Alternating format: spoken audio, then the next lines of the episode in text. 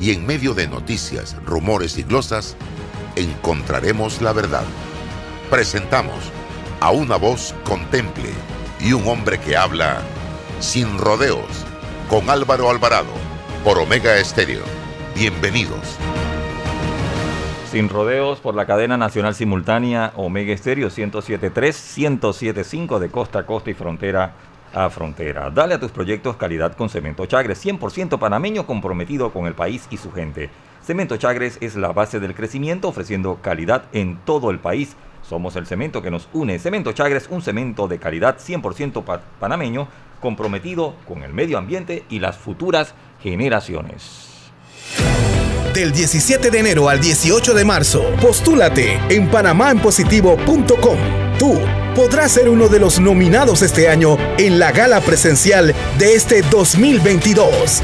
Recuerda, Panamá elige. Cuando no hablamos en nuestro viaje en el metro, estamos respetando a los demás y cuidando nuestra salud. Tu silencio dice mucho. ¡Qué ingeniosa frase!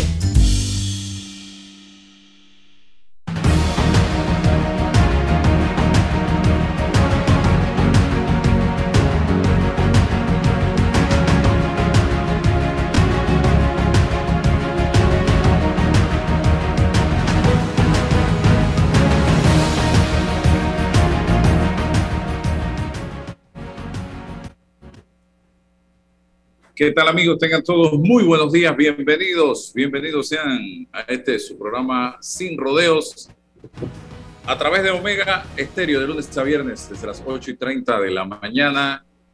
En el tablero de controles Roberto Antonio Díaz con nosotros hoy lunes, don César Relova y Rolando Rodríguez. Vamos a tener en breve a Ricardo Lombana, presidente de Otro Camino Panamá, partido en formación hasta el momento todavía, y eso eh, Lombana lo ha venido reiterando en diversas entrevistas que ha sostenido en los últimos días, todavía mm, Otro Camino Panamá no es un partido oficialmente constituido, hasta tanto no se realice eh, algunos trámites adicionales y que el Tribunal Electoral entonces oficialmente le entregue esta nota. De eso hablaremos en breve con él.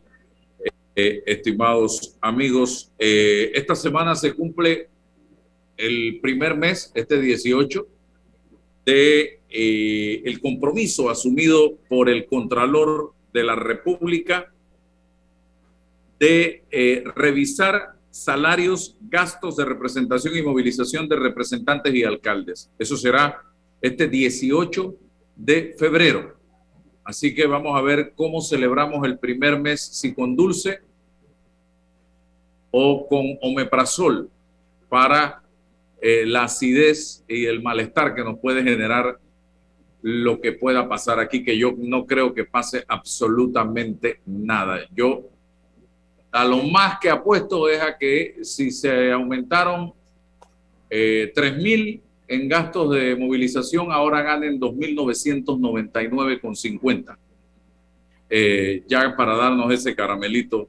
Y nosotros, como de costumbre, nos quedaremos en silencio. El otro tema, señores, eh, seguimos con el tema de los medicamentos. Ayer vi cómo eh, programas de televisión importantes están dedicando tiempo ya al tema de los medicamentos eh, he visto cómo ha ido tomando fuerza y escuché el planteamiento también de un representante de las distribuidoras de medicamentos que no me convenció en lo más mínimo. No le compré una sola letra de, lo expuesto en el programa. Fue en debate abierto, eh, dominical, y no pudo convencerme en lo personal que he estado manejando este tema durante varios meses y años de absolutamente nada. Minutos más tarde que terminó la exposición de este caballero, en el primer bloque de debate abierto habló el presidente de la Cámara de Comercio,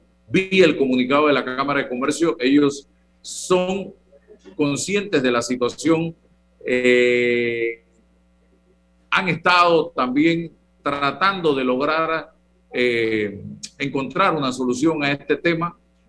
Eh, pero, señores, este es un bloque poderoso y el gobierno va a tener como única opción que entrar a buscarle una solución certera, contundente, radical a este asunto o no vamos a encontrar. Y terminado el programa, me llama a mí una persona que sabe muy bien todo este tema aduanero y me dice, Álvaro, averíguate cuánto pagan estas empresas distribuidoras por la importación de medicamentos en aduana y te vas a caer de espalda. Utilizó otro, otro término. Te vas a caer de espalda. Me dijo así.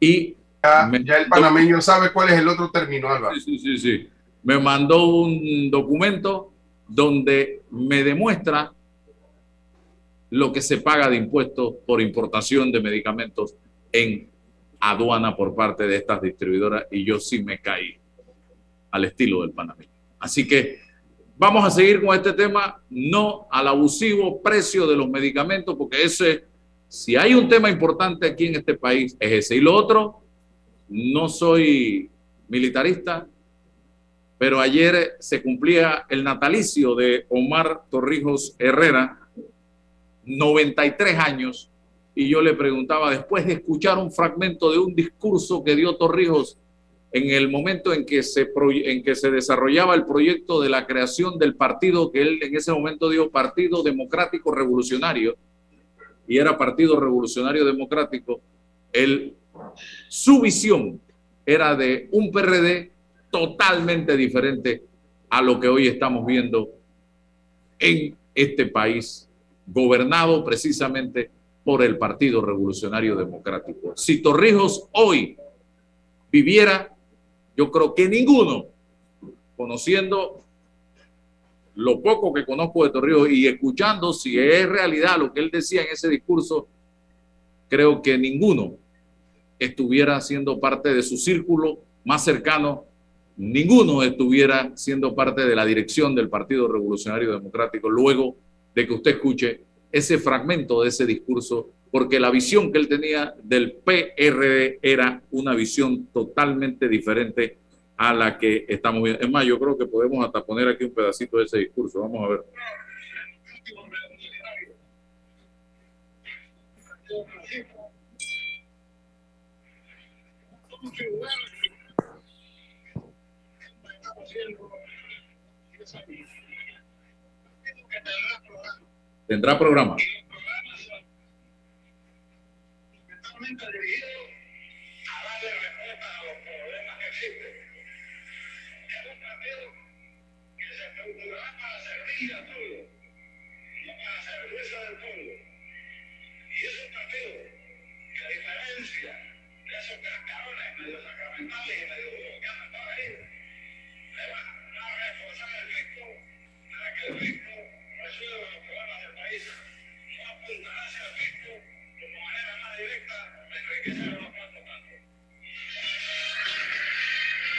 Rolando, ¿usted escuchó lo que dijo Torreo allí?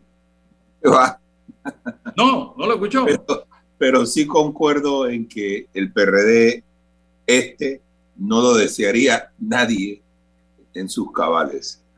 Eh, y una cosa que quería agregarte, Álvaro, tal vez para ponerlo en el mapa ya, y es que ya en la Asamblea se están discutiendo proyectos de ley justamente sobre el, el asunto de los precios de los medicamentos a fin de evitar la intermediación de algunas empresas y poder comprar medicamentos directamente a los fabricantes con la certificación de las, de los, de las instituciones pues, encargadas de, velar por, eh, por estos medicamentos en Estados Unidos y en Europa. Así que eso es un paso importante, hay que seguir eh, viendo con, de cerca ese tema porque sencillamente eh, se trata de un asunto de salud pública y eso atañe a todos los panameños. Es interesante el proyecto de ley y, como digo, pues hay que seguirle la pista a esto eh, en la Asamblea. Y ciertamente sobre el PRD, yo dificulto mucho que este sea un partido ideal para la democracia panameña. Eh, yo recuerdo que en años anteriores eh, el PRD se preocupaba mucho por tener a gente preparada en sus, en sus puestos, tenía tecnócratas, incluso a veces había eh, algunas discusiones en torno a la capacidad política de los tecnócratas y criticaban mucho la presencia de los tecnócratas. Pues eso ha ido variando con el tiempo y ahora tenemos a políticos en puestos que deben estar ocupados por técnicos. Y esto entonces empeora la gestión pública. No es un asunto que tiene que ver únicamente con el PRD. Yo creo que el deterioro es general en todos los partidos políticos. No creo que nadie se salve.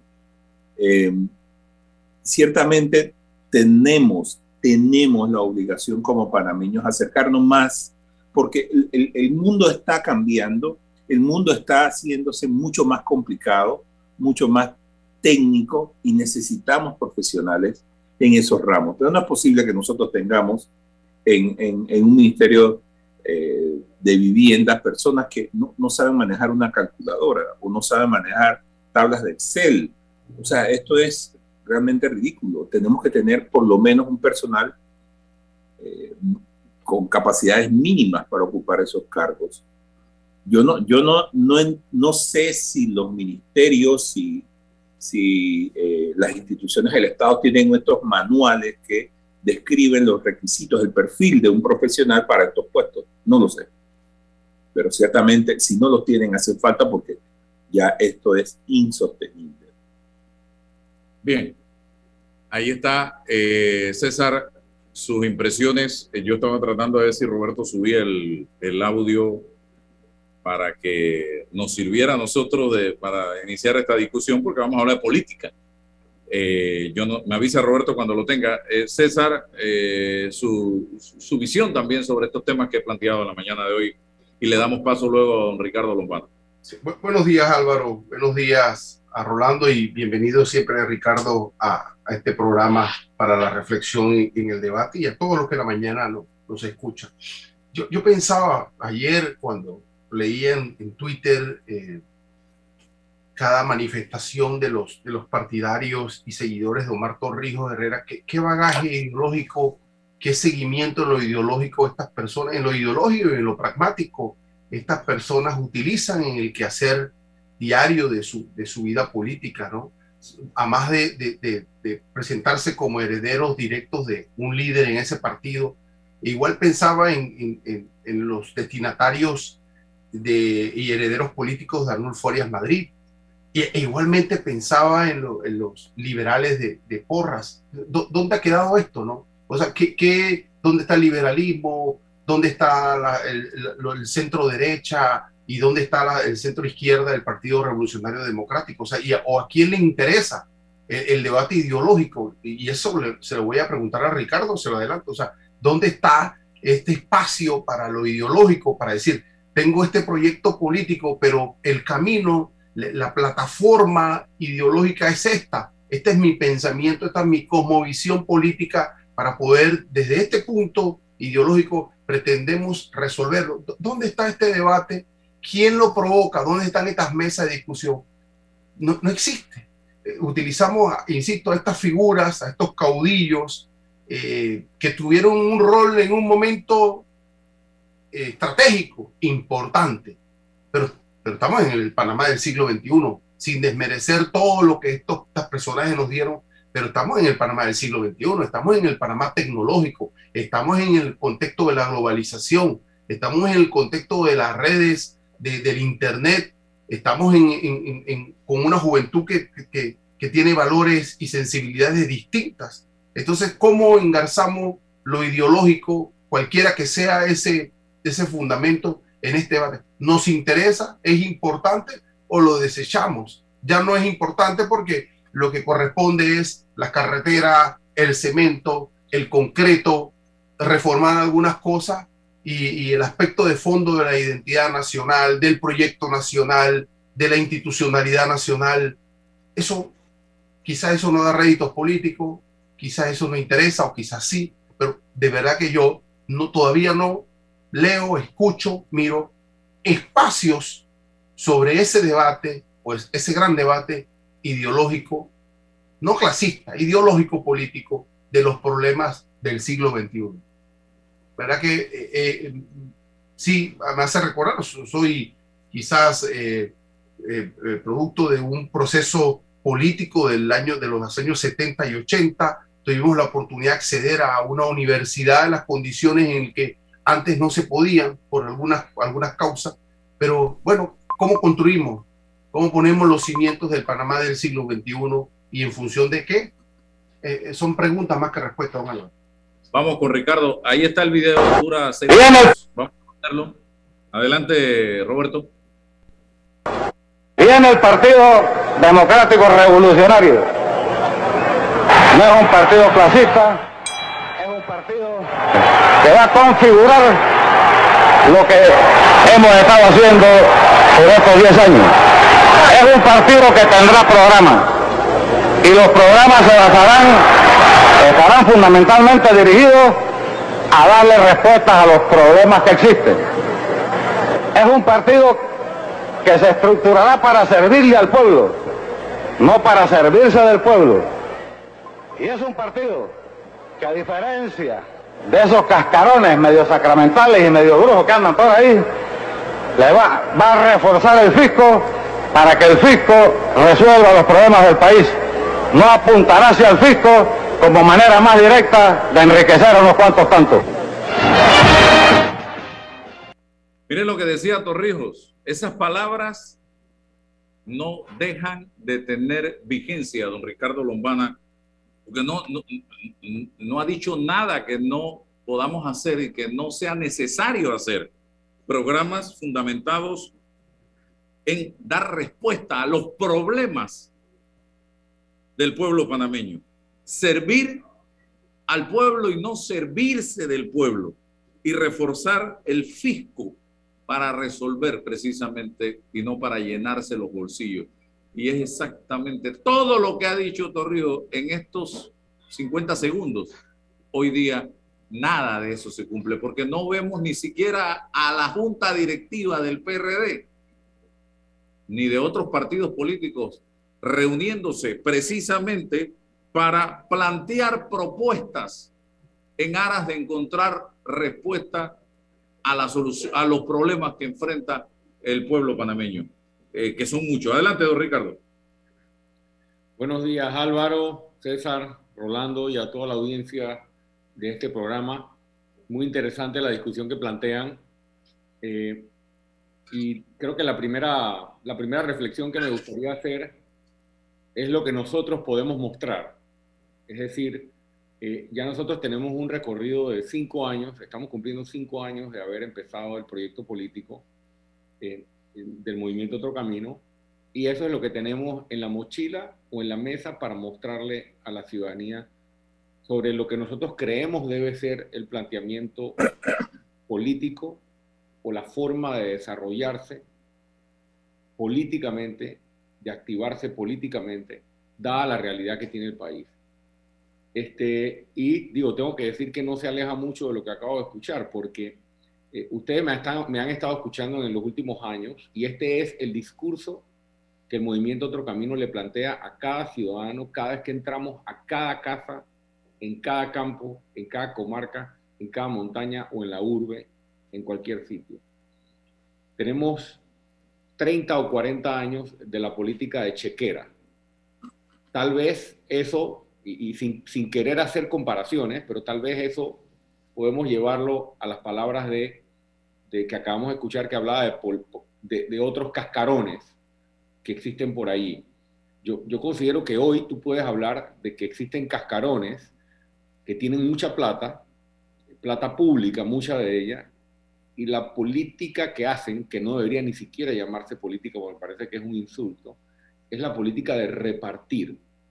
Y con ese repartir, hacer creer a la población que está atendiendo o que está planteando soluciones. ¿Qué nosotros planteamos? Nosotros planteamos en cada comunidad eh, en la que no llegamos nunca repartiendo absolutamente nada, y no porque no queramos ayudar a la ciudadanía, sino que nos nos hemos dado a la tarea de explicarle a cada ciudadano que la política tiene que ser de proyectos y de propuestas para la comunidad. Y nosotros siempre invitamos a cada ciudadano en cada visita que hacemos. A veces vemos una casa, te pongo el ejemplo de Changuinola, por ejemplo. En Changuinola eh, eh, llegas a una casa, en cualquiera de las fincas, eh, no hay sistema de agua servidas, la gente vive prácticamente en medio de agua con excremento, no hay servicio de luz eléctrica o es ineficaz o ineficiente, no hay agua potable, no hay seguridad, no hay acceso a salud digna. Sin embargo, hay un póster o una imagen de Benicio Robinson pegada en la puerta. Y tú preguntas, bueno, este es su candidato. Sí, sí, sí, porque él es el que nos ayuda. ¿Y cómo los ayuda si usted vive en estas condiciones tan paupérrimas? ¿Desde cuándo usted vive así? Usted, yo vivo así desde hace 30 años, esto ha sido así toda la vida. Entonces, ¿cómo le ayuda un político como este? Bueno, el, el, cuartito que tenemos aquí, los bloques estos, él nos los, nos los dio, la lavadora esta que tenemos acá, él nos las dio, este, y se ha distorsionado por completo y se ha sustituido un proyecto ideológico del cual hablaba César, de, de, propuestas, estas son mis ideas y mis propuestas para resolverle los problemas de su comunidad, eso ha sido completamente sustituido por una chequera que le dice a ese ciudadano en necesidad, aquí está, yo te resuelvo. Una especie de altar en la pared de la casa. Y el ciudadano que está en necesidad, obviamente, eh, eh, eh, recibe eso como una ayuda, y ese, aparato va creciendo. Ese aparato no ha parado de crecer. Tú tienes un PRD hoy con más de 700 mil personas inscritas, que ellos, ellos, lo, ellos enmarcan eso como un éxito político. Eso no es más que el resultado del tamaño de la chequera que tienen para repartir. O sea, eso es proporcional a ello. Y si, y si seguimos en esa tendencia, vamos simplemente, cerremos esto y convirtamos esto en República de Panamá SA, donde la chequera que más grande sea es la que más ganado o más gente puede mover hacia aquí o hacia allá. E, entonces, ¿qué le planteamos a, a, la ciudadanía, a la comunidad? Cuando venga un político como esto, como estos, a repartir usted puede agarrar su lavadora, puede agarrar sus 20 dólares o sus 100 dólares, etcétera, porque son suyos, viene de su dinero, pero siéntese, aunque sea un minuto, con esa persona y pregúntele cuál es su proyecto para nuestra comunidad. Y muy probablemente no le van a poder responder, porque el único proyecto se llama chequera. Esa sería mi, primera reflexión con respecto al, al debate que ustedes están planteando porque, eh, y, esto hay que colocarlo en la realidad. Ok, ¿cuál es la realidad? Que hay una gran necesidad social, hay una gran necesidad por ingreso, por empleo, por alimento, por medicamento. Entonces, en ese escenario hay terreno fértil para la política de chequera y terreno minado para la política basada en planteamientos ideológicos o en planteamientos de proyectos de país. Entonces, eh, no es fácil, sin embargo, se ha venido construyendo. Eh, y, yo, y, con mucho respeto, y con esto tal vez termino el primer planteamiento, yo no creo que tenemos que añorar lo que ya fue. Y lo digo con mucho respeto. Cada, cada, momento histórico eh, tiene el surgimiento eh, de nuevas formas de organización. yo, yo no creo que esta discusión o la discusión que debemos tener es cómo volvemos a tener la discusión X, Y o Z sino cómo, cómo comprendemos, cómo entendemos por qué los partidos políticos dejaron de representar a los ciudadanos y cómo creamos nuevas organizaciones políticas que sí los representen. Definitivamente que tiene, que haber espacios para la discusión, pero esos espacios para la discusión ideológica o de propuestas ya no son los antiguos cabildos, ¿no? Este, donde todo el mundo planteaba sus ideas. Hay mecanismos ahora mucho más modernos, tal vez más horizontales, eh, tal vez la discusión ideológica, aunque importante, ya no está en el primer plano de la discusión, sino la de soluciones eficaces a los problemas. Y por allí va orientado el movimiento Otro Camino, que lo primero que hizo fue presentarle al Tribunal Electoral nuestra visión ideológica. Ahí está colgada nuestra página, en sus cuatro ejes, eh, el económico, el político, eh, el cultural, este, entre otros, pues que, que desarrollamos ampliamente.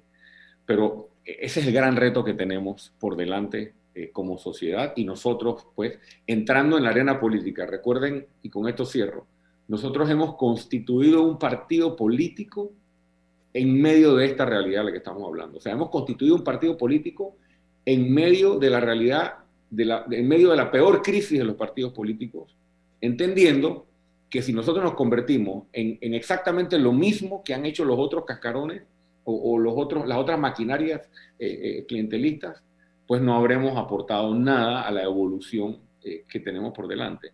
Por eso estamos enfocados en, en crear una organización distinta. Sí, pongo sobre la mesa lo siguiente, voy con Rolando y César. En Panamá hasta el viernes habían 1.600, digo, perdón, 1.606.544 panameños afiliados, inscritos en partidos políticos. El PRD tiene él solo 698.256 miembros. Pero con esos 698.256 no llega al 50% de los inscritos en partidos políticos, lo que indica que hay más gente en otras agrupaciones políticas que en el PRD. Sin embargo, también tengo que señalar que ese millón seiscientos seis mil quinientos cuarenta y cuatro panameños ya pareciera superar el 50% de los panameños eh, que están capacitados para ir a una urna si las elecciones fueran en el día de hoy. O sea que hay más panameños inscritos en partidos políticos que, no que panameños no inscritos en partidos políticos. Lo otro, Rubén Blades trae al debate algo adicional a lo que siempre hemos dicho o discutido sobre el tema de los inscritos.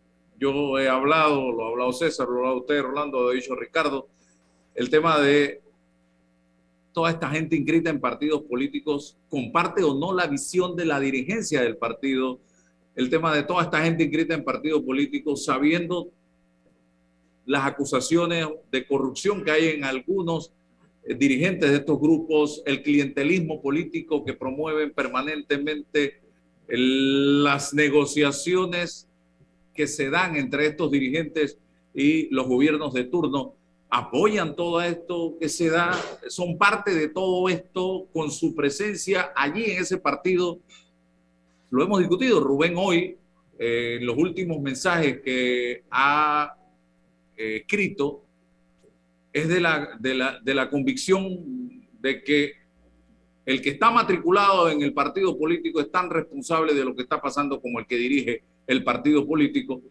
y es tan responsable del clientelismo y de la corrupción como el que dirige el partido político. Él le ha añadido otra cerecita más al pastel. Hablemos de esto y él invita a la gente decente de estos partidos políticos, oye, despierta y comienza a desconectarte de esa teta o de ese partido y vete hacia eh, los independientes o hacia otro camino, Panamá. Yo sí sé que hay mucha gente que se matriculó por alguna circunstancia. Yo nunca me he matriculado en un partido.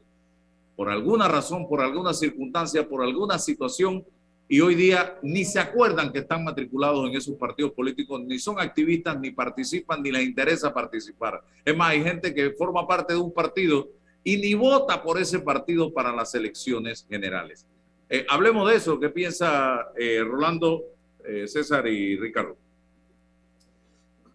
Bueno, ciertamente la, las circunstancias actuales son, no son las normales de un país y, eso ha servido pues para que los partidos políticos jueguen un papel que no creo haberlo visto hasta ahora, salvo en el partido de gobierno. Yo, la verdad, Ricardo, yo tengo muchísimas preguntas, pero eh, ciertamente a mí me preocupa el hecho de que la oferta que tiene el nuevo partido para ofrecer a los panameños? ¿Quiénes, ¿A quiénes tú ves en este partido? Eh, ¿por, qué, por, qué yo tendría que irme a inscribirme en un partido o votar por el partido? Eso, eso me, me, me, viene a la mente como primera pregunta. Y ciertamente esto, los partidos políticos han sido eh, tradicionalmente, buscan obras concreto que viene a ser lo que ofrecen al electorado. Ofrecen concreto, carreteras. Ahora se une un tren, tren y concreto. Eso es lo que nos ofrecen. Si usted vota por mí, esto es lo que usted va a obtener. Y se olvidan de todo en lo que tiene que ver con la institucionalidad del país, con la educación. A mí me preocupa enormemente la educación. Eh, y, y la razón es muy sencilla, es que tenemos caminando por nuestras calles gente que está en la escuela, pero es básicamente ignorante. Y yo no veo que esto mejore. Cada año empeora aún más.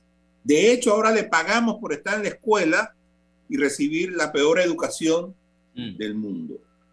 Entonces, estos ofrecimientos que hacen los políticos de obras, de, de trenes, ¿qué ofreces tú a que no sea eso? Porque con eso no se ganan unas elecciones. Aquí Pérez Valladares presentó una autopista de doble carril y su partido no ganó. Mireya presentó su puente y no ganó su partido en, la reelección. Martín, su mega obra, la cinta costera, y con eso el PRD tampoco ganó. El tipo que más ha presentado cosas es Ricardo Martinelli y ni así ganó. Entonces, ¿qué ofreces? ¿Qué, qué, tenemos que esperar de tu, partido? Bueno, en, primer lugar, eh, eh, estos últimos ejemplos que, han puesto, que has puesto, obviamente, son los ejemplos de, de, de, que no ganaron después de, o sea, en, una, en un segundo torneo, ¿no? Exacto. después de haber hecho gobierno. Haciendo esa diferenciación de que evidentemente nosotros no hemos sido gobierno. Eh, yo, yo sí te puedo decir que que coincido con tu planteamiento inicial. Si tú lees la declaración de principios del movimiento Otro Camino, que está colgada en nuestra página, hay una frase muy parecida a la que tú dices. O sea, el, ser humano como centro del desarrollo de la política pública y no el concreto. Es más, es una frase que utilizo constantemente en, en mis discursos y los utilizan otros voceros del movimiento Otro Camino, porque cuando tú comparas la infraestructura de Panamá, Panamá está de primero prácticamente en la región en infraestructura. Así es. Cuando ves los índices de desarrollo humano, cuando tocas educación y salud, por ejemplo, estamos en los últimos puestos. Entonces, cuando, cuando volteas la tortilla y haces comparaciones con Costa Rica, con Uruguay, con Chile, por ejemplo, donde la tortilla se voltea, donde la infraestructura costarricense, por ejemplo, no le llega ni a la mitad a la infraestructura panameña, pero cuando ves el índice de desarrollo humano y la calidad de vida del costarricense, este, eh, en términos de acceso a salud digna, ¿no? Eh, eh, cobertura y el sistema educativo, para usar este ejemplo, están, están también ahí arriba en los primeros puestos. Es decir, han apostado a trabajar en la persona y en su calidad de vida. Acá nos han vendido que la mega obra es supuestamente la panacea. Y, y, y no solo la panacea, sino que incluso desde el punto de vista de política económica, se ha planteado que a través de las megaobras es que se tiene que impulsar la economía. Y eso ha sido, creo yo, un desenfoque. El movimiento Otro Camino nace del planteamiento de tres pilares o ejes temáticos que se mantienen desde el primer día, se mantienen hasta hoy y se mantendrán como parte de nuestra propuesta a lo largo de los años y de la historia del movimiento Otro Camino, que no solo se ha organizado para participar electoralmente, sino para obviamente subsistir e incidir en cambios en la política panameña. Nosotros tenemos dos objetivos centrales. Hablemos del objetivo político. Nosotros obviamente queremos llegar a gobierno para impulsar una transformación, pero tenemos un reto que está en paralelo a llegar a gobierno y es constituir una organización político partidista que represente esta nueva forma de organización moderna, participativa, recogiendo los errores que se han cometido en el pasado en otros partidos políticos y demás. ¿Cómo cambiamos la forma de hacer gobierno sin cambiar la forma de hacer la política? Yo creo que no se puede. Y por eso yo hago tanto énfasis cuando me preguntan cosas como las que tú me estás preguntando. Yo puedo hablarte de los tres pilares y te los voy a mencionar brevemente. Pero primero invito a la ciudadanía a que vea, no que me escuche, vea qué va a hacer Lombana y el Movimiento Otro Camino. Antes de escucharme, vea, el Movimiento Otro Camino empezó hace cinco años y en vez de tomar el camino fácil que todo el mundo ha tomado, de hablar de las megaobras o de repartir chequera y repartir plata, ¿no? y esto es lo que tengo para ti, se ha planteado un recorrido distinto, planteándole a la comunidad tres pilares y resaltando la palabra dignidad del ser humano en vez de clientelismo, porque tú no eres un pedazo de, producto no estás en una estantería para venir a comprarte. Eso ya es un planteamiento. Eso ya es un planteamiento y eso ya es una, una acción y eso ya es una primera respuesta, Rolando, a qué tú ofreces, qué tú me ofreces para que yo piense en inscribirme. Ok, aquí hay un primer planteamiento. El desarrollo, la actividad política está planteada en la dignidad del ser humano y bajo ninguna circunstancia, ni por estrategia, ni porque en Panamá las vainas son así, el argumento que quieras, se, se, recurre a la política de chequera o a la política del, del, resuelve. Los tres ejes, el primero es el institucional. Si tú los lees, están, están colgaditos, estuvieron colgaditos allí y, están, y estarán en la propuesta que le presentemos al país, que es la reforma institucional. A través del ejercicio constituyente es nuestra postura, que atiende los tres órganos del Estado y su reestructuración. Y esto está casado con el tercer pilar, que es la modernización de la administración. Nosotros le damos mucho más énfasis a esto porque conocemos y planteamos al país que no podemos mejorar la calidad de vida en educación, mejorar la calidad de vida en salud, mejorar la calidad de vida en acceso a servicios públicos si no tenemos una profesionalización del sector público.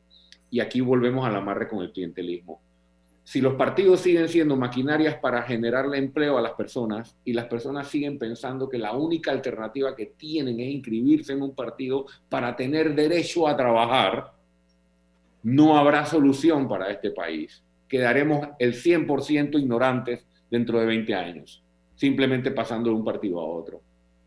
Es dura esta lucha en medio de la realidad, porque los partidos tienen la plata, la plata de todos nosotros. Por eso reformas institucionales, por un lado, pero modernización del Estado. Nosotros planteamos la creación de un instituto de formación del servidor, como existe en los países que mencioné y como existe en España. ¿Para qué? Para que la ley de carrera administrativa o ley de profesionalización del sector público o ley de estabilidad del servidor, como le queramos llamar, no sea simplemente una ficha que quita y pone en el tablero, sino que la tienes amarrada a un instituto de formación y solo el que pasa por el Instituto de Formación está capacitado y habilitado para trabajar en el Estado. Esto no puede ocurrir en un mes ni en seis meses. Todo este proceso hay que instalarlo, darle su marco jurídico e iniciarlo. Eso nosotros lo planteamos y es el planteamiento nuestro con respecto a lo que, lo que decía Rubén Blay en su carta. ¿Cómo se combate el clientelismo? Bueno, con una propuesta que inicie el camino hacia la profesionalización del sector público y a tratar al ciudadano como ser humano, generando las inversiones privadas, locales e internacionales, para que el empleo se genere en el sector privado, que sea la empresa privada la que mueva la economía y no seguir creciendo el Estado, creciendo el Estado, creciendo el Estado, creciendo el Estado, hasta que, hasta que sea insostenible el sistema. Y en el eje social, para no alargarme mucho más, eh, y, me, disculpo por, por, lo extenso, pero la pregunta fue muy, muy, muy profunda. Eh, en el eje central está salud y educación. Nosotros hemos identificado las dos prioridades nacionales, salud y educación, y para ellas tenemos una visión y tenemos una propuesta específica. Y cuando nosotros vamos a las comunidades, nosotros hablamos de esto y nos sentamos en cada portalito de cada casa y hacemos conversatorios en la cancha de basquetbol y hacemos conversatorios en el gimnasio, cuando hay gimnasio, este, o hacemos conversatorio en la mitad de la, de, la terraza o en el, en el patio o debajo de un palo de mango, y en todo el país hablamos de esto. No llegamos diciendo, aquí, ¿qué es lo que necesita la, la, la, la vereda? La vereda te la voy a hacer. ¿Qué es lo que necesita? Que te nombre a tus hijas, todas tus hijas te las voy a nombrar. Tranquilo que yo te voy a resolver y aquí tienes 100 palitos para la caja de cerveza. Eh, y ese trabajo se hace día tras día, se hace semana tras semana, y se hace en todo el país. ¿Y, y, y, con quién? Bueno, somos 47 mil, Rolando, este, ahora mismo. Eh, y estamos en la tarea de sumar más personas. Y esto es lo que, lo que está pasando mientras estamos conversando. Está, está, está conversándose sobre la posibilidad de una gran integración de figuras independientes o de figuras que pensamos igual, ¿no? sea Rubén Blades, sea Ana Matilde Gómez, sea Juan Diego Vázquez, sean otros, y nosotros iremos mostrando de aquí hasta nuestra convención constitutiva, que es en mayo, esas caras y esos equipos para ejecutar algunos de estos planteamientos. E, es, lo que proponemos, si yo tuviera que decirle en resumen hoy a una persona como Rolando u otros, ¿por qué me tengo que escribir? ¿Por qué me tengo que matricular? ¿O por qué me invitas, Ricardo, a matricularte en el esfuerzo? Y, lo último, tal vez es un, un, argumento un poco más superficial, pero, pero bastante realista, luego de haber recorrido el país por cinco años. La gente que dice, bueno, lo que está planteando el movimiento Otro Camino está bien, pero ¿con quiénes? Y con ustedes mismos. Mírense al espejo, no anden mirando para los lados a ver quién va a venir a resolver los problemas. Los problemas los tenemos que resolver involucrándonos también. Digo, obviamente no me estoy metiendo en el plano periodístico, yo sé que tú, eres periodista rodando, no, no, es que, no es que estoy traspasando esa línea, estoy poniendo el ejemplo de que hay muchos panameños que, que, están del otro lado, ¿no? Están del otro lado. Bueno, llegó el momento de remangarse así como en el 87, mucha gente sacrificó porque el riesgo que corría el país era grande. Yo invito a los panameños a que dejen de preguntarse, bueno, ya yo he visto algunas figuras con Lombana, ¿quién más va a gobernar con Lombana? Bueno, estamos integrando esos equipos. A mí se me criticaron cuatro cosas de manera muy legítima en el torneo anterior. La primera que me criticaron, la estructura. No tenía estructura. Bueno, ahí está el partido político con una estructura nacional. Me criticaron legítimamente que no iba a tener diputados el movimiento Otro Camino, que si yo ganaba la elección iba a tener un, infierno contra la Asamblea. Bueno, la plataforma del movimiento Otro Camino podrá postular candidatos a la Asamblea Nacional y con las alianzas correspondientes procurar lograr mayoría en la Asamblea Nacional. Me criticaron el equipo de trabajo. Bueno, ¿y quién va a gobernar con Lombana? Bueno, estamos precisamente sobre la plataforma del movimiento Otro Camino, creando esos equipos y por último el plan de gobierno bueno, a partir de la Convención Constitutiva, nosotros le empezaremos a plantear al país esta visión, esta propuesta y las soluciones que tenemos para los problemas. Y gracias por, por la paciencia de escuchar. César. Sí. Ricardo, permíteme polemizar un poco sobre las ideas, porque yo aquí lo he dicho siempre, la política es un deporte de contacto y todo esto pareciese muy romántico, porque inicio diciéndote que no conozco Todavía no he leído en ningún proyecto político, en ninguna plataforma política, un partido, una organización que diga que eh, el, hombre no sea el centro de sus esfuerzos, eh, eh, utilizando el humanismo desde lo ideológico. Sé que todos lo dicen, todos los esfuerzos están en función del hombre, pero todo esto se va tergiversando cuando ya en la forma de hacer gobierno uno mira la relación entre la libertad individual y el Estado. Pareciese que entonces todos los esfuerzos, todas las justificaciones se dan en el plano de la burocracia, de las funciones del Estado, y se relega al hombre, se relega al individuo hasta la última expresión, se cosifica. Entonces, ¿dónde quedó todo esto en la plataforma? ¿Cómo hacemos? Entonces, no sé cuál es el concepto de democracia. Y, disculpa que generalice mucho, porque es que estos son los momentos de generalizar. ¿Qué es la democracia? Porque si yo le pregunto al alcalde de Panamá, eh, ¿dónde está el humanismo de él y dónde está la democracia? Él me va a decir, bueno, que ya yo hice una consulta de 22 personas y yo considero que esa es la democracia. Si yo le pregunto al, ministerio, al ministro de Salud, hombre, pero ¿y qué pasó con la libertad de las personas? Yo ayer veía el Super Bowl y alguien decía, pero, esta es la libertad de los gringos, qué maravilloso, la autorregulación, el autocontrol. Pero este ministro con, con, con huestes de, de monarca no nos va a dejar hacer una actividad de este tipo porque él está pensando en él, en, su, en, su, en sus índices. ¿Qué pasa con la libertad de la gente? Eh, eh, eh, ah, no, tienes que tener tres vacunas para poder entrar al país. ¿Y qué pasa con el turismo y, lo económico?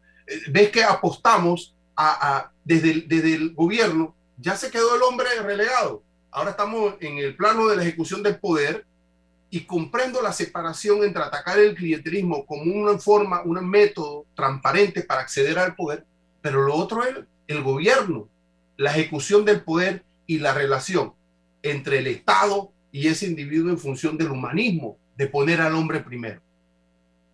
Generalizo porque creo que son los momentos para hacerlo, pues ya cuando se llega a la política, bueno, ya no estamos para esto porque lo ideológico ha quedado un poco relegado, pero creo que estamos en un espacio para esto. César, yo, yo solo te digo brevemente eh, que, que lo que has planteado creo que ese es el gran reto que tenemos. Porque eh, si tú lees los estatutos o lees las declaraciones de principio de todos los partidos, estoy seguro que te vas a encontrar eh, eh, una prosa bien romántica y, y, muy bonita, este, pero que no se ha concretado, se ha alejado de. Bueno, ese es el gran reto, porque nosotros todavía estamos, nosotros no hemos accedido al gobierno, no hemos accedido a poder en, ninguna posición todavía. Evidentemente, es el gran reto que tenemos y lo único, que sé que no es suficiente, pero lo único que tenemos para mostrar hoy es lo que hemos construido y cómo lo hemos construido. Y el gran reto definitivamente, eh, eh, que genera mucha incredulidad en, muchos y mucha frustración y, justificada, es bueno, ¿qué capacidad tendrá el movimiento Otro Camino eh, las personas que a él representemos una vez en gobierno para mantenernos y no alejarnos de, por los factores que tú sabes que alejan eh, eh, muchas veces cuando ya estás en gobierno y que las decisiones se toman en función de quién fue el donante de campaña y no en función de la persona ¿no? o del, del, ser humano. Ese es el gran reto y, y sin duda planteas un gran elemento para la discusión. Bien, yo tengo preguntas breves porque el tiempo se nos está acabando. Eh, otro camino Panamá, ¿cómo ve el planteamiento que, por ejemplo, hacía ayer y se formó nuevamente la discusión entre Edwin Cabrera y Rubén Blades? Yo estaba dándole mucho seguimiento a este tema. Eh, otro camino Panamá o quien gane las próximas elecciones, ¿qué sería más importante? ¿Asamblea, alcaldías? ¿Asamblea, alcaldías, presidencia? ¿Cómo lo ve usted? ¿Puede alguien ganando la presidencia gobernar sin negociar con la Asamblea, no teniendo mayoría en la Asamblea, cuando aquí la negociación se interpreta como que hay para que hay, para mí? ¿Cómo ve usted breve este, esta respuesta? Tenemos que ponernos de acuerdo primero en el plan. ¿Cuáles son las principales reformas, las principales propuestas y las principales acciones para lograr esa transformación que todos los que estamos aquí aunque no coincidamos en todo, sabemos que el país requiere. Si nos ponemos de acuerdo primero en esos cinco ejes, con esos cinco puntos, o siete, yo le llamo cinco puntos, ¿no? En, la constitución, la institucionalidad, el clientelismo, la lucha anticorrupción, la generación de empleo, salud y educación como eje, tengamos esa discusión y si, y si nos montamos todos sobre esa, sobre esa propuesta, creo que entonces viene la segunda o la respuesta a la segunda pregunta ¿Qué es más importante? La presidencia, la alcaldía, todo. Todo es importante. Necesitamos tener mayoría para, para que el ejercicio del poder y para la ejecución de las medidas que hay que eh, poner en práctica, eh, evidentemente este, no tengan el, el, petardeo y las minas de una estrategia politiquera de quienes se ven amenazados por estas propuestas para bloquear entonces, el llamado sí es a lograr mayoría. No veo nada más importante que otro. Pero si tuviera que escoger, lo más importante es la Asamblea Nacional. O sea, si tuviéramos que renovar un órgano del Estado, y si solo pudiéramos escoger uno, o tuviéramos que escoger entre municipios o presidencia, definitivamente que eh, la mayoría en la Asamblea Nacional de, diputados que realmente lleguen comprometidos a transformar sería lo que yo señalaría como más importante. Pero en esta ocasión tenemos una oportunidad, porque si el bloque de, de, líderes eh, o el bloque de personas que yo he estado mencionando, de la cual ha estado hablando Rubén, este, de, de, la, de, la, cual han estado planteando los diputados independientes y otros ex candidatos independientes, nos integramos en un solo proyecto, las posibilidades de lograr presidencia y lograr mayoría en asamblea son reales. Tal vez no mayoría en municipios, eh, pero, o en representaciones de corregimiento, pero esa es la apuesta y pienso que así debemos verlo. Eh, para poder ganar mayoría, tenemos que construir, construir sobre el proyecto primero e ir integrados y no dividir. Sobre el tema de las primarias, sobre el tema de las primarias, nos han querido vender esta figura como una figura democrática, pero lo que hace la primaria en el fondo es ejercitar poner en calistenia a la chequera de que usted habla eh, y ofrecernos un menú electoral que no tiene muchas veces nada que ver con las necesidades que enfrenta el país. Y por ahí se van colando todo tipo de calañas. Y lo otro, si usted pretende eh, a través del partido, eh, o mejor, otro Camino Panamá dentro de sus estatutos permite postular a personas no inscritas dentro del colectivo o tiene la persona que inscribirse en otro Camino Panamá. Y lo tercero, si usted se estaría dispuesto a participar en una primaria presidencial dentro del colectivo con Rubén, con César, con Rolando, con Álvaro, con el que sea. No, yo, yo, te gano, yo te gano, Ricardo, yo te gano. Sí, Yo, yo acepto tanto un reto en el, en el, en el, en el terreno de juego con César Ruilova, ¿ah? ahí en, en, tercera o en el campo corto, este, o también ¿sí? jugamos, jugamos juntos por varios años en la Facultad de Derecho, buenos tiempos. Este, Dile que éramos buenos, porque Álvaro siempre me ha criticado. ¿ah? No, no, no. Eh, eh, Álvaro cree que porque es herrerano es bueno en el gol. Así es. el hecho de que seas herrerano no significa que juegas pelota. Ah, exactamente. Bien dicho. Este, eh, miren, voy por partes y breve porque sé que el tiempo es corto. Yo no tengo ningún problema con las primarias. Va a haber primarias para la elección presidencial de nuestro candidato. Que quede clarísimo eso. Y ahí puede participar Ricardo Lombana, Rubén Blades y cualquier otro panameño que venga y cumpla con los requisitos que están en nuestro estatuto para poder ser candidato. Segundo, nuestro estatuto permite, pensando precisamente en esa nueva forma de organización política moderna, participativa, que tú puedas ser postulado aunque no estés inscrito en el partido. Es una realidad que permite nuestro estatuto. Y con ello, evidentemente, este, quedó abierta desde el nacimiento del movimiento, porque recordemos por qué hicimos el partido.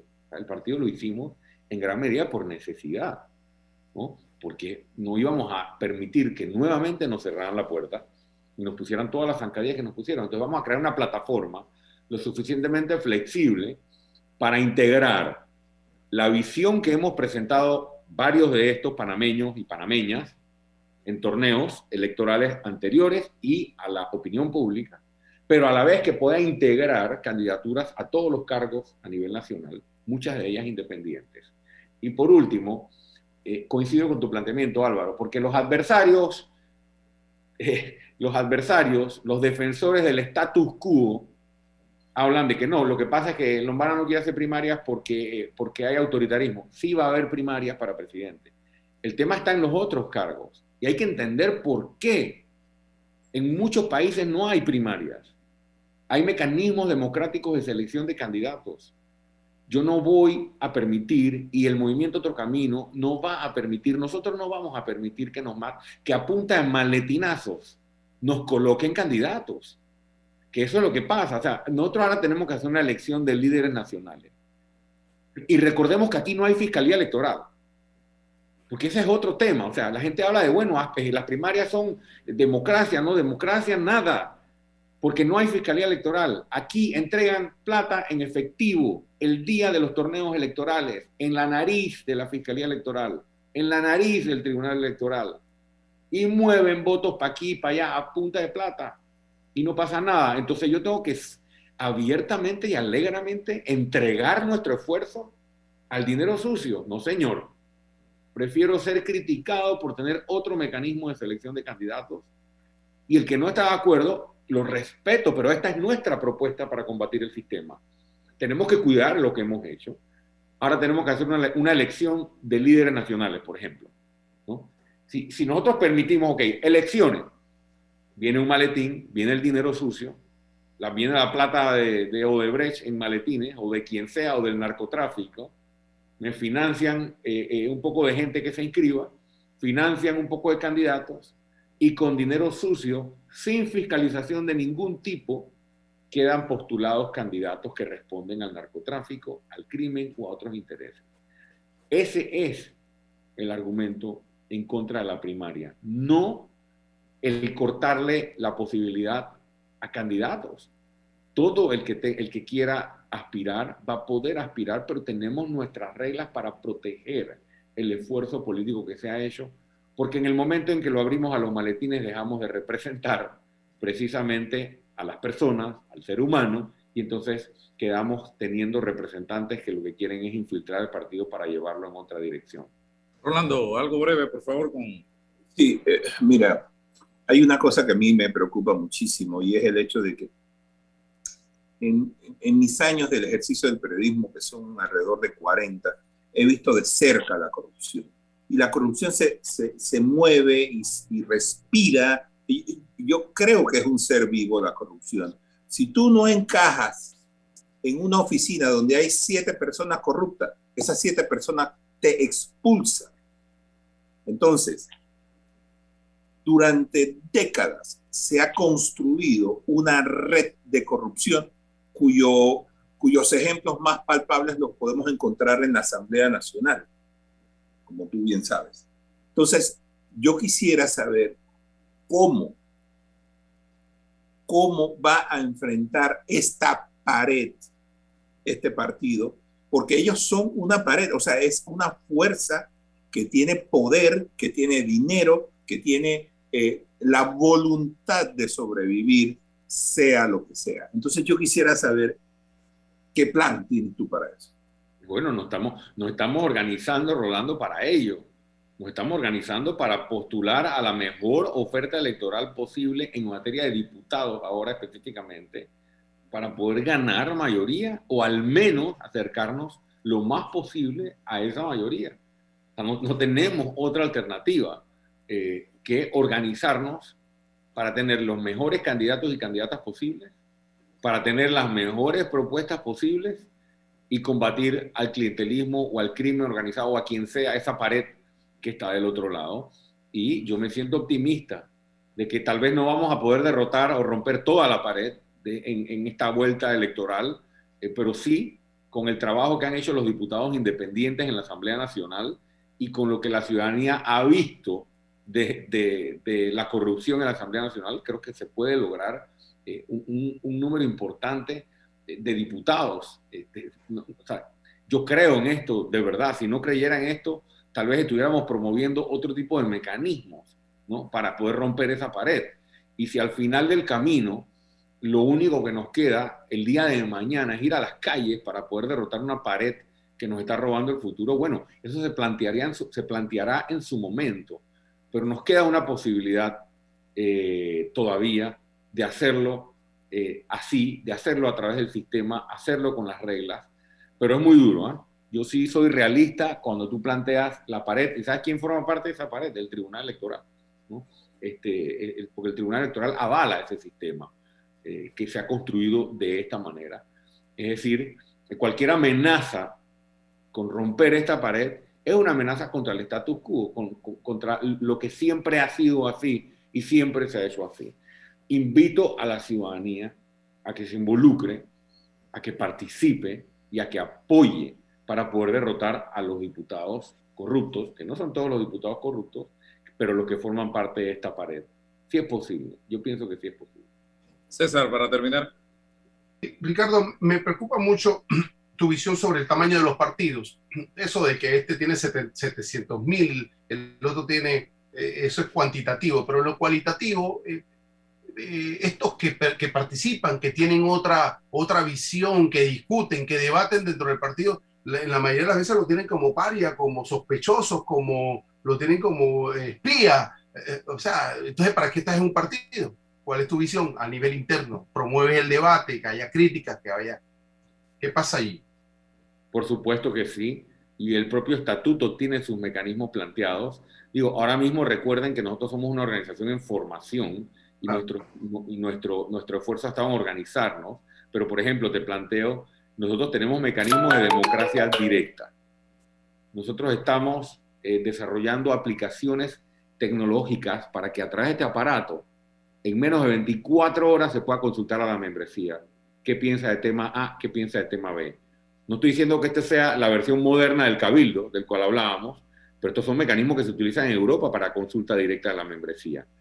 La ley electoral está tan, eh, es tan arcaica que todavía nos siguen cerrando en, que hay que hacer una convención y, hay que, y los órganos del partido. Eso está bien. ¿Y la membresía qué? ahora tenemos una posibilidad, de una herramienta. En menos de 24 horas se le puede preguntar a la membresía cuál es su posición sobre tema A, sobre tema B y sobre tema C.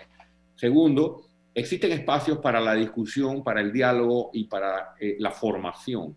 Tenemos una escuela de formación y liderazgo que tiene su comité ¿no? académico, que tiene sus módulos de formación ¿no? y que permite la discusión y que permite incluso que haya miembros que lleven propuestas a la escuela de formación para crear módulos, ¿no? que, que generen no solo formación, sino discusión. Eh, y, creo que así mismo se irán planteando otros mecanismos eh, para la discusión. Nosotros tenemos por delante que definir la postura nuestra en varios temas importantes y controversiales en este país. Bueno, para eso habrá que generar una discusión, pero necesito tener el, el papelito, así como cuando te dan la idoneidad, bueno, necesito tener la resolución que nos constituya como partido político debidamente constituido, que todavía no lo somos, este, y haber superado o ponerle el gancho a la parte de organización y entonces ahora poder mostrarle a la ciudadanía estos mecanismos de, de discusión y los planteamientos ideológicos a los cuales te referías. Última pregunta. Rubén Blades, en el fondo, plantea una revolución.